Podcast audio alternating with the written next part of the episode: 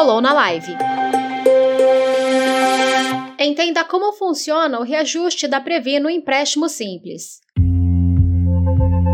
Uma das perguntas feitas na última live dos diretores eleitos da Previ e que sempre aparece entre os associados é como são feitos os reajustes do empréstimo simples e dos benefícios do Plano 1. O diretor de Seguridade, Wagner Nascimento, esclareceu. O empréstimo simples, ele é corrigido pelo INPC. Então, o saldo devedor é corrigido pelo INPC. Então, como a, as prestações do empréstimo simples são, de certa forma, fixas, elas são atualizadas apenas uma vez no ano, o saldo devedor é que é atualizado mensalmente. Então, como a gente está com a inflação mais alta, né, o INPC está subindo bastante, o, o que a pessoa acaba pagando, ela paga pouco do saldo devedor. Então, tem essa sensação de que o saldo devedor pode estar tá diminuindo muito pouco, ou seja, o empréstimo simples é corrigido anualmente pelo INPC, projetado para os próximos 12 meses, e o saldo devedor é reajustado mensalmente pelo INPC, mais os juros atuariais de cada plano, que é o parâmetro mínimo estabelecido pela legislação. Wagner destacou ainda. Sobre essa questão do índice de correção, o nosso atuarial no plano 1 é de INPC mais 4,75. E o atuarial no plano Previ Futuro é de INPC mais 4,62.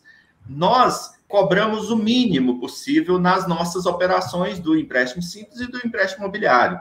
Algumas fundações cobram até mais do que essa taxa dos associados. E nós, na Previ, temos a tradição de cobrar o mínimo possível. Como a gente cobra o mínimo possível, essa prestação ela tem sempre que corrigir nesse índice. E por que que o benefício não corrige mais, né? Porque se a gente fosse, a gente não pode corrigir o índice, o reajuste do INPC com um valor maior do que o índice de inflação. Então, é, teria que alterar o índice atuarial para ter um índice de correção maior, isso de fato afetaria também o valor dos empréstimos simples e do empréstimo imobiliário.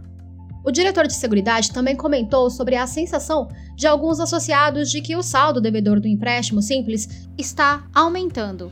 E é bom explicar uma questão que algumas pessoas agora tiveram essa sensação, e de fato foi verdade, que o saldo devedor subiu, porque a Previ, nesse momento de, de pandemia, nós esse ano demos a opção de suspensão das prestações. Então, teve pessoas que suspenderam, né, alguns associados que são mutuados do empréstimo simples, suspenderam as prestações por até três meses. Então, como a pessoa não pagou nada, de fato, o saldo devedor foi atualizado e ela teve um reajuste maior.